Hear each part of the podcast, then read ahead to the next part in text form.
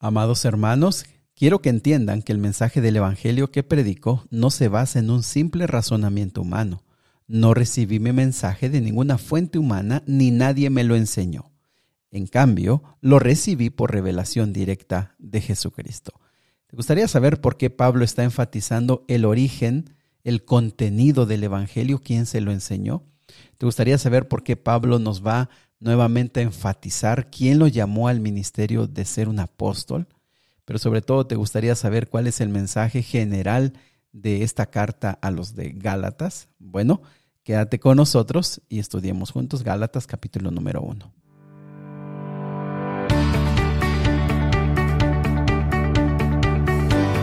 Bienvenidos amigos y amigas al Plan Raivados por su palabra. Qué gusto saludarles esta mañana. Me da mucho gusto que estemos comenzando ya una nueva, una nueva carta, una nueva carta de Pablo a la región de Galacia.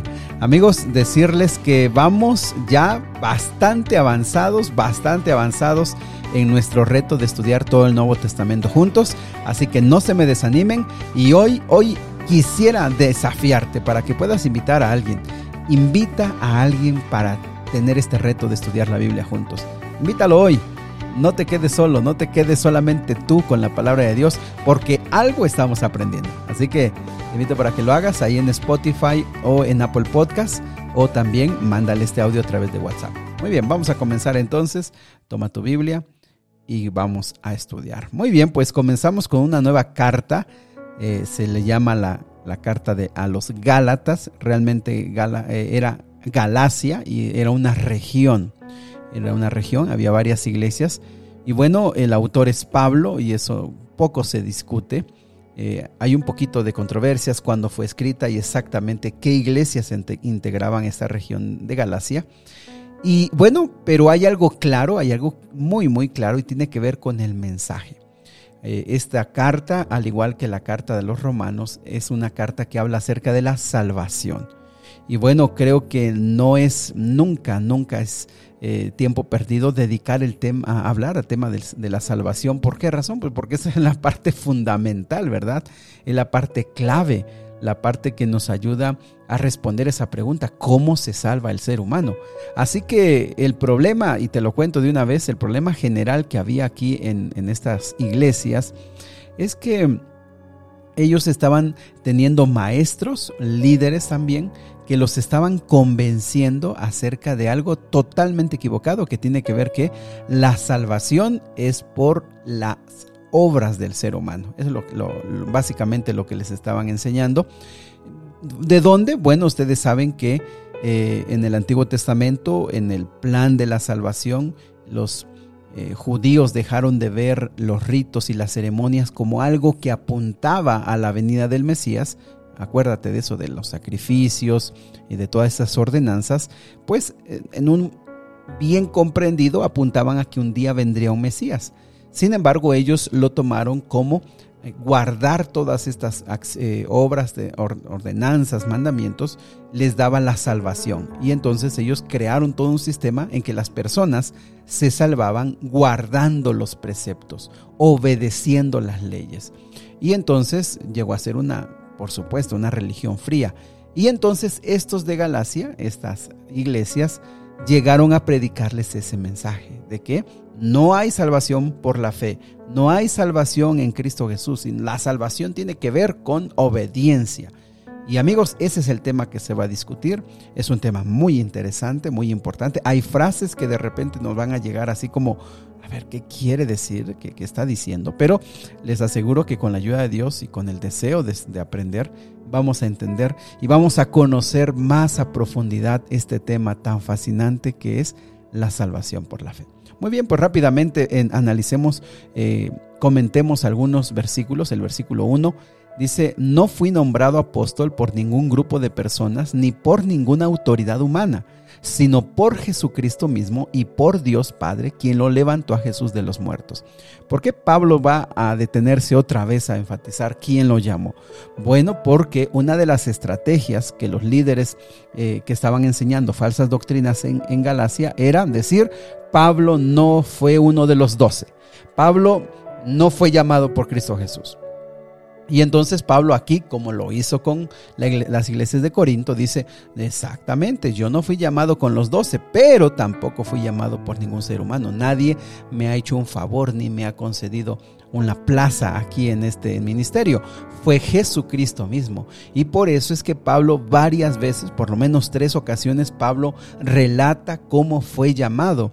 Y cuando tú lo lees así, quizá te han predicado muchas veces acerca de cómo fue llamado Pablo al ministerio, parece que no es tan, tan importante, pero cuando ahora leímos Corinto, las dos cartas, ahora estamos leyendo esta de Galatas, pues uno se da cuenta cuán importante era Pablo decir, el que me habló fue Cristo Jesús, el que me, me, me pidió, me pidió que yo viniera a este ministerio fue Cristo Jesús. ¿Y por qué es importante eso, amigos? Porque también nosotros, aunque no somos apóstoles ni, ni, profetas, pero somos hijos de Dios y no hemos llegado aquí porque más allá de que alguien nos haya llamado, más allá que alguien nos haya compartido este audio, o porque alguien nos predicó y aceptamos a Cristo, más allá de eso, nosotros hemos, estamos aquí por una invitación divina. Y eso nunca se te tiene que olvidar. Nunca se te tiene que olvidar. Es probable que quizá el que te, predicó, quizás hasta ni vaya ya a la iglesia. Quizá ya ni siquiera se reúna, ah, se fue de esta fe, pero Tú no fuiste llamado por una persona, fuiste llamado también como Pablo por Jesucristo mismo. Ve el versículo 4, por favor. Eh, tal como Dios nuestro lo planeó, em, Jesús entregó su vida por nuestros pecados para rescatarnos de este mundo de maldad en el que vivimos. Y aquí esta es una síntesis de lo que Pablo está queriendo va a decir en la carta y es la salvación es por la fe, porque Jesucristo entregó su vida por nosotros y de esa manera fuimos rescatados de este mundo de maldad en el que nosotros vivimos. Es, la síntesis, así que es importante subrayarlo. Versículo 6. Estoy horrorizado de que ustedes estén apartándose tan pronto de Dios. ¿Quién los llamó a sí mismos por medio de la amorosa misericordia de Cristo? Están siguiendo un evangelio diferente que aparenta ser el evangelio, pero no lo es. No lo es en absoluto. Están siendo engañados por los que a propósito distorsionan la verdad de Cristo Jesús.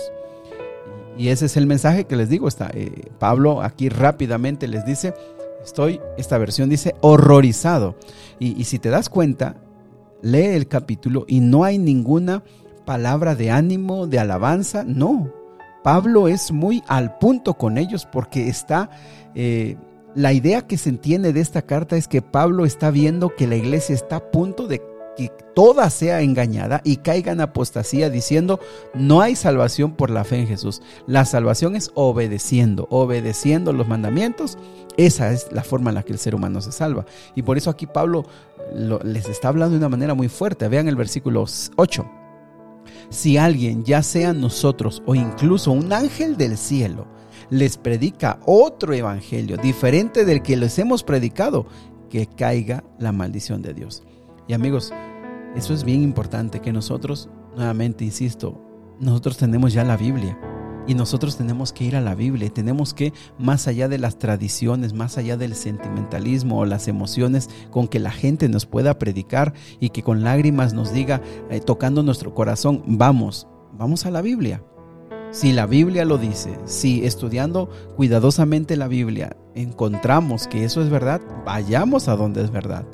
Pero aquí lo que dice Pablo es, ni siquiera un ángel, así, de fuerte, si te predican algo que no está en la Biblia, que no es bíblico, algo que no está sustentado en la Biblia, no vayas porque estás siendo engañado. Y mira el versículo 10, creo que estas palabras quedan muy claras. Queda claro que no es mi intención ganarme el favor de la gente, sino el de Dios. Si mi objetivo fuera agradar a la gente, no sería un siervo de Cristo. ¿Y por qué estas palabras? No es que Pablo andaba discutiendo y peleando y no, no, no, no. Lo que está aquí Pablo diciendo es mi prioridad es cumplir con Dios lo que él me pidió y decir el mensaje que Dios me puso en mis manos. Así que cuando yo, eh, cuando alguien recibe este mensaje, abraza este mensaje, gloria a Dios. Pero si alguien no lo abraza, si alguien pelea contra este mensaje, tampoco tengo yo problema, porque yo no vine a agradarle a la persona. Y les digo, este, no, este mensaje no tiene ninguna intención de ir a la defensiva y peleando entre cristianos. Y, por eso, amigos, nunca, nunca, nunca será sano eh, discutir un cristiano contra otro. Porque el objetivo no es discutir. El, objetivo aquí es buscar a Cristo en la palabra de Dios y que el Señor, el Señor nos transforme. Pero ojo con esto, Pablo dice, yo tengo, no, no, mi intención no es ganarme a la gente, mi intención es cumplir la voluntad de Dios. Amados hermanos, versículo 11, quiero que entiendan que el mensaje del Evangelio que predico no se basa en un simple razonamiento humano. No recibí mi mensaje de ninguna fuente humana, ni nadie me lo enseñó. En cambio, lo recibí por revelación directa de Jesucristo. 13. Ustedes saben cómo me comportaba cuando pertenecía a la religión judía y cómo perseguí con violencia a la iglesia de Dios. Hice todo lo posible para destruirla. Y aquí te está dando tres razones para que tú te des cuenta que su mensaje es de, origen divino. ¿Y cuál es? El número uno es, no hablé con nadie, y eso lo va a explicar más abajo. No, una vez que yo fui convertido, no fui con nadie, a ver, enséñame, a ver, dime sobre esto. No, él dice, yo no busqué a otra persona. Yo recibí de Dios, Dios me lo ha revelado. Esto que yo les estoy enseñando, Dios me lo ha revelado. Segundo, yo no voy a inventar algo porque yo estaba totalmente odiando esta religión. Yo la perseguí, yo hice todo para destruirla. Así que yo cuando esté aquí, mi único objetivo no ha sido quedar bien con las personas, sino buscar a Dios y en Dios, que es lo que yo quiere que les lo que yo quiero que lo que él quiere que yo predique, perdón. Y el número 15, nuevamente creo que eso me parece importante para nosotros, pero aún antes de que yo naciera, Dios me eligió y me llamó por su gracia maravillosa. Luego le agradó revelarme a su Hijo para que yo proclamara a los gentiles el Evangelio acerca de Jesús. Y apreciados amigos, este es, este, con este versículo yo quiero cerrar. Dice Pablo, me llamó antes de que yo naciera para revelarme a su Hijo, para que yo le pudiera decir al mundo esta extraordinaria noticia. Pablo nuevamente enfatiza, no estoy aquí porque quiero, no estoy aquí porque quiero quedar bien con la gente, yo no estoy aquí para ganar siquiera los recursos de la gente. Acuérdense de su mensaje a los de Corinto. Yo no estoy por nada de esas intenciones. Si yo les estoy escribiendo aquí, no es para que ustedes me quieran, me amen, yo estoy aquí para decirles lo que es la verdad. ¿Y por qué? Porque Dios me puso en este camino. No quiero que piensen que quiero ganar su amistad. No, yo vengo a buscar su bien porque ustedes están perdiendo. Preciados amigos, sigan leyendo este capítulo y va a dar las razones, como él nunca estuvo en contacto eh, directo con los dirigentes, nunca estuvo en contacto donde alguien le pudiera haber influido. Él se apartó y Dios poco a poco le fue mostrando la verdad de la salvación por la fe. Yo quiero preguntarte, esta mañana, ¿será que el Señor también te ha llamado a ti, te ha apartado para que tú conozcas, lo conozcas y puedas vivir con una esperanza, con una fe? Bueno, quédate, quédate para estudiar juntos Gálatas. Vamos a estudiar este capítulo, vamos a repasar otro, otro poco acerca de la salvación por la fe, que lo vimos en Romanos y con la ayuda de Dios entenderemos mejor cómo se salva el ser humano. Querido Dios y Padre, acompáñanos en esta en el estudio de esta carta. Ayúdanos, abre nuestros ojos, abre nuestro entendimiento. Eh, tú conoces nuestra vida, nuestros problemas, nuestros desafíos. Tú sabes qué está, qué está pasando en nuestro corazón. Te ruego, Señor, que seas tú quien le hable a cada uno de los que escuchan este audio. Te lo ruego humildemente en el nombre de Jesús. Amén. Que Dios me lo bendiga, mis amigos. Les mando un fuerte abrazo y inviten a alguien a unirse al estudio de la Biblia. Eh, no deseo que me escuchen a mí, yo deseo ayudarles a que ustedes desarrollen el hábito de estudiar la Biblia. Ese es mi único objetivo, que tú puedas abrir la Biblia, que tú ores a Dios y que Dios te hable a ti. Y si en algo yo te puedo ayudar, me encantaría hacerlo. Que Dios te bendiga. Si Dios lo permite, nos vemos el día de mañana.